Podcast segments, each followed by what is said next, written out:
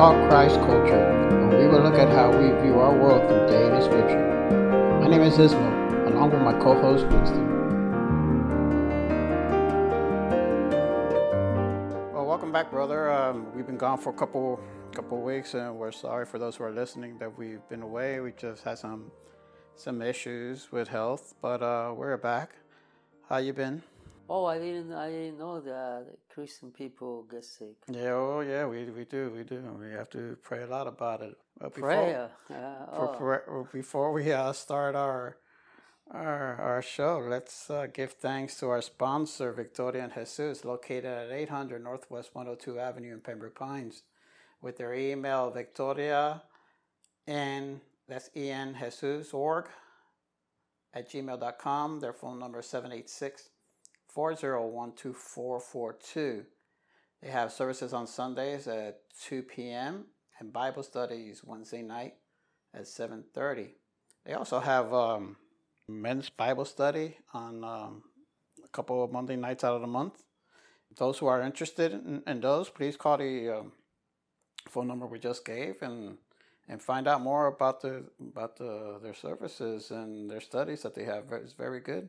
The same way, if you have any questions for us at talkchristculture at gmail.com. If you want to leave me, um, leave us text or a message, 305 510 2699.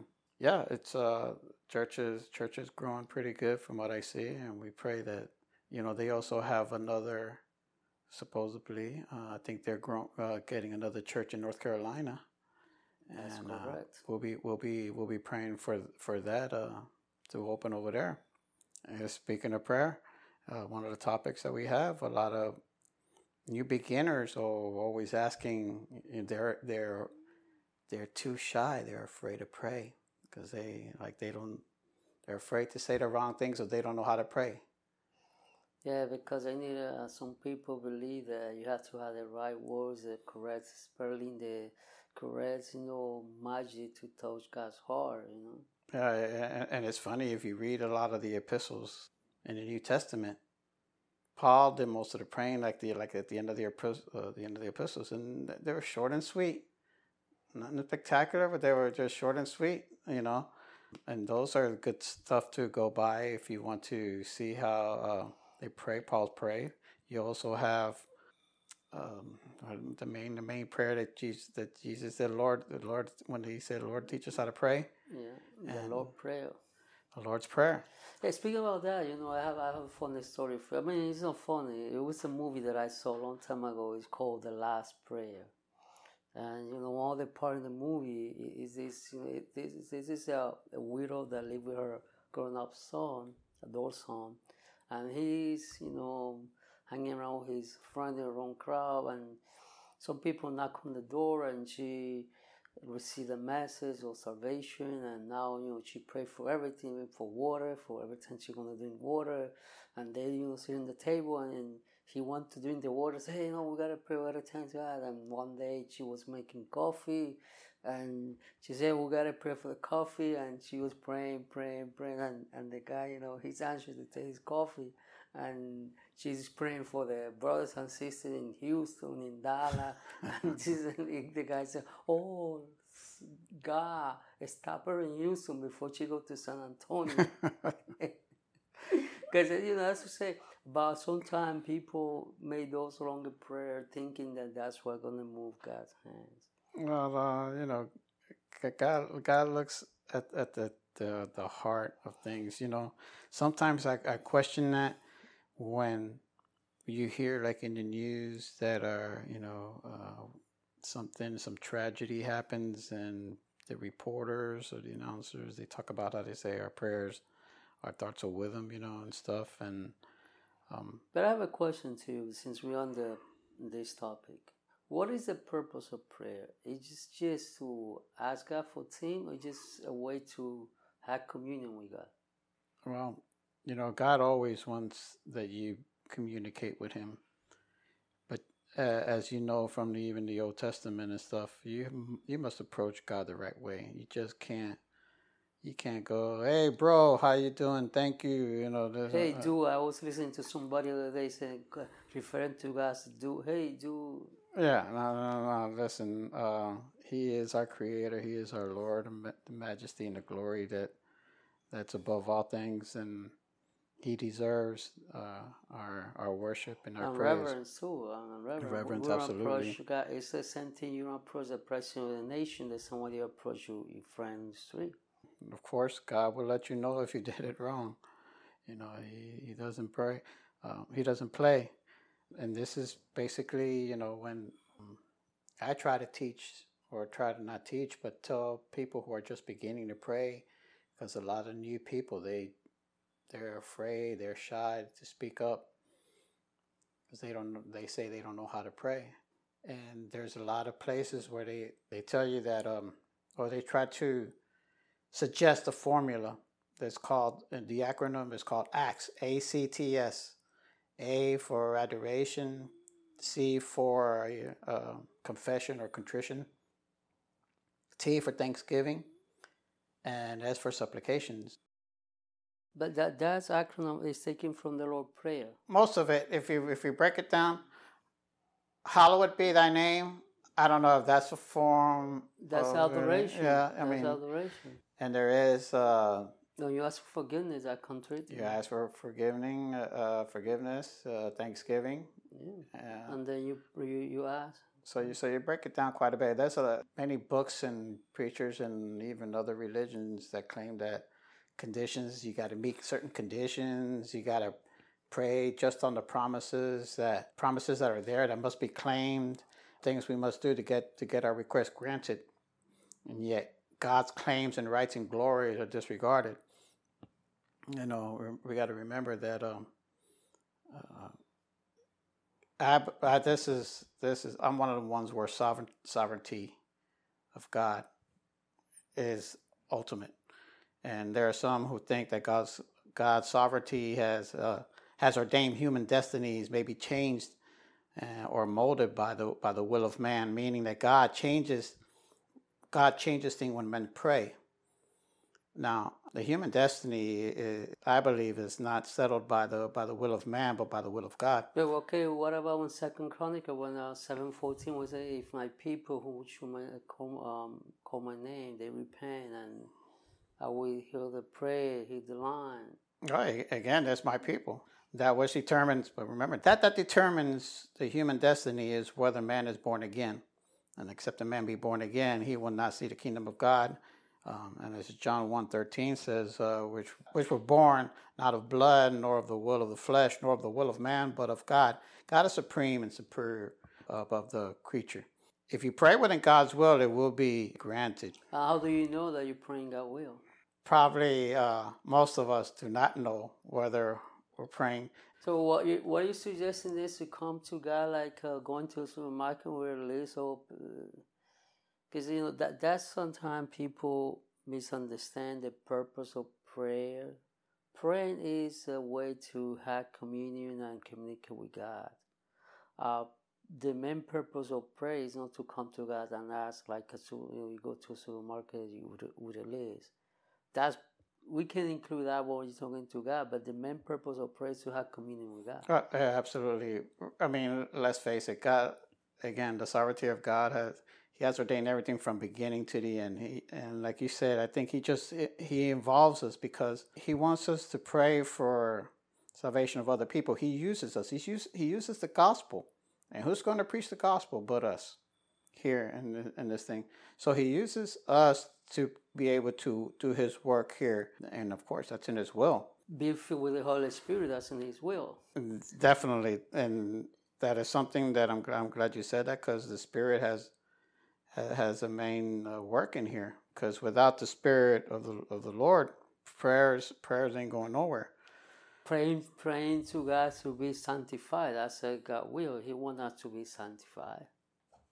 He he wants us to be sanctified, but you know, and also he wants us he wants us to to be determined. You know, he wants us to have the attitude that we have to go to him. We have to depend on him. he, he's the provider. uh, He's the And provider of all even though he knows our needs even before they're presented, but it, it's like us as parents, we we feel happy and we feel uh, honored when our children come to us and ask for something because that show that showing us that they trust that we can uh, provide for them. The same thing with God. God knows what we need. He be, even before like Psalm one thirty nine said, even before we speak, He already knows what He's going to say. Uh, but He wants to hear. You know, he knows it because, like I said, it's it's he has planned this thing from the very beginning. I don't believe our prayer, if it's not in His will, is going to change anything because God God doesn't change. We and and it's good for us that He doesn't change because we can count on His promise. Whatever He says, He does. He's not a God that changes one day to another, because you will know you will never know which God you're praying to from one day to another. You know if He changes. So uh, we count on him to be immutable, and that's what encourages us to pray and to lift our hearts to, to, to him. And he wants to be honored. He wants to be worshipped. He wants us to know that prayer is a sign for us to confess to him our sense of need. You know, he wants us. He wants us to to go after whatever he's offering. I don't know if I'm explaining it right, but he can- Basically, he just wants us to depend totally and completely on him at all time, knowing that he's in control, that he know what is best for us, and and he does. and, and he does, and we just have to come, you know, to him, knowing that he hears our pray By saying that he hear our prayer, I'm not saying that he's going to answer you once. He provide our needs, but sometimes he gives us some more than the needs. But uh, what we're trying to convey here is that God is sovereignty. He had ordained, like the Psalm said, that He ordained the the, the step of man. Uh, there there are some uh, something that God want us to pray for because if you go to uh, First Timothy chapter two, He command us to pray for the salvation, for the authority, for for all men Yes. because uh, he is a man, you know, he, he want men to preach the gospel. I know that God have elected those who are going to be saved, but we don't know. That's what we need to preach, and that's what we need to pray to God to give us the wisdom, the power, the uh, the courage to go out um, preach. and and understand that God answers the prayer in His in His time, in His in His time and His way, and it, and if it's in His will, remember for First John uh, five fourteen, acts according to His will, He hears us, and what is needed for Him to fill our hearts uh, without His thoughts, then His desires will become ours. Um, here is where we meet with Him when we seek Him, and His, you know when we're when we're seeking Him and what his will is, then we when we pray we can meet. John sixteen twenty three, whatsoever you shall ask the Father in my name, he will give to you. It is not just for the loss of saying in Christ's name. Also, that's a lot of people when they say in Christ's name, they believe that's the magic formula God to the Father to grant our prayer just because uh, we say in Christ's name. We can only ask for God and Christ would act what Christ would ask for. When we say in Christ's name, we're using His authority, Christ's authority, but it also means we're praying as if Christ would ask for the same prayer, which would be whatever is in the will of God. If we do that, then we know we're in we're praying within the same will of the Father. Okay, basically, in order for us to know how to pray on the God will, we need to know the scripture. Because in the Bible, we can learn what is God's will. If we don't know the scripture, we cannot pray based on God's will. Absolutely. We can't pray for anything that's inconsistent with what was God's will. Um, we have to remember, He's not a servant to us. You know, uh, we just don't pray and wish and abracadabra, no. Or the Aladino lamp, you know? Yeah, no, no, it, it's it's one of them things where He wants us to be dependent on Him, and He's constantly saying, "Listen, come to me, come to me. I'll give you comfort. I'll give you peace." He's He's the Lord of peace. He's the Lord of comfort. He's the provider. All the other names, I don't know how many names we we given him, Hundreds of hundreds of but names. uh, and it is and it is He asks for us. If once we know His will, And once we know that He has the, the keys to the end, He knows everything from the beginning to the end, we pray upon those promises because they're already done in His book. Okay, we can't go wrong. Knowing that, we should have the peace that at the end of the day, at the end of our lives, when it, all things are said and done, we're at peace with Him. So once again, I want to keep under this. Knowing the scripture, I'm praying go go side by side. Well, hey, there's there's the general revelation and the natural revelation. The I, sometimes I get them confused. The general natural revelation is the, the, the, the what you see, what the, creation, creation, what you see outside. You try to come up. Don't give me the Big Bang theory, and don't give me evolution. Listen, if you can't see the the creation, and that was uh, and the personal revelation is through Christ. Christ. The book, the Holy Bible, His Word. These are the two ways that we know of Him and can know more about Him. And when we do pray, we have a communion with Him. We have uh, we have our co- communication with Him. And we that's a time for us to be in His presence, solely, you know, just spending time with Him. Or some people call that quiet time, which I have issue with that quiet time thing. Uh, you know, right, that's, right, another right. that's, that's another topic. That's, another topic. yeah, you we just spending time with God. I mean, you know, sometimes we, we use terminology that really doesn't give the really meaning to. Sometimes, sometimes we don't say the right things, but yeah. it, it is beautiful the fact that uh, when that veil was torn, when when uh, that veil was torn, and it allowed everybody to approach God instead that of just that book, one. The that Hebrews say, you know, come confident to Him. Yeah, and every, everybody, yeah, absolutely. But we, we are called to pray because uh, uh, Luke in Luke 18, Jesus spoke about that widow going to that judge for justice, and he used that to say that uh, we should be persistent in our prayer. We, we should persevere in our prayers. And he said that God will hear those who cry to him day and night. Yeah, uh, there there are some verses. Uh, Ephesians six eighteen, um, right off the top. Uh, let me say, praying at all times in the Spirit with prayer and supplication. You know, he, he's telling us to pray at that point. There's another one, James five sixteen says, Therefore, confess your sins to one another and pray for one another that you may be healed. The prayer of a righteous person has a great power as it is working. Philippians 4 6 7. We say, Do not be anxious about anything, but in everything by prayer and supplication with thanksgiving, let your requests be made let your request be known to God, and the peace of God, which surpasses all understandings, will guard your hearts and your minds in Christ Jesus.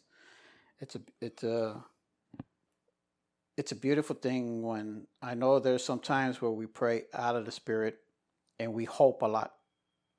We hope for a lot of things. We pray selfishly, but it's also a, a, a good thing when you pray within His will, within the Spirit, and at the end of the day, regardless we pray for or, we, or pray about, at the end the, we just need to understand that even Jesus himself in Gethsemane, he said, Not my will, but your will. And when we pray like that, we will have peace. We will have peace, absolutely. Because then, you know, we just uh, living up to his uh, gap, sovereignty, power, and and trusting in Him that He knows what is better and what is best for us. And when we pray now, will we have anxieties, we have disillusion, we, we feel betrayed, we feel like disappointed. But when we just say that, I, this is what I would like to see, this is what I would like to have, this is what I would like to happen, but be your will be done and not mine. That take a lot of burden and heaviness from our children. Yeah, well, you know, he's he's asking for it to put on his shoulders. He's asking you to put it on his shoulders. So let's do that now as we pray. Heavenly Father, Lord, you are the provider of all, and we count on you. We count on you. We need to count on you. We are dependent upon you. This is why you ask us to come prayer to you, come with all supplications and, and confess our sins to you. You know, because we know that you are the one that ultimately will grant everything that is uh, requested within your will. And we pray that whenever we do pray, Heavenly Father, that it is within your will. Though sometimes we may wonder selfishly that even those prayers will be in your will. And you give us a peace and comfort to know that uh, you are in control. We thank you in the name of Jesus. Amen. Amen. Thanks for listening. Please subscribe to our podcast and share with those family and friends who might benefit spiritually. Email us with questions at talkchristculture at gmail.com. Until next time, God bless.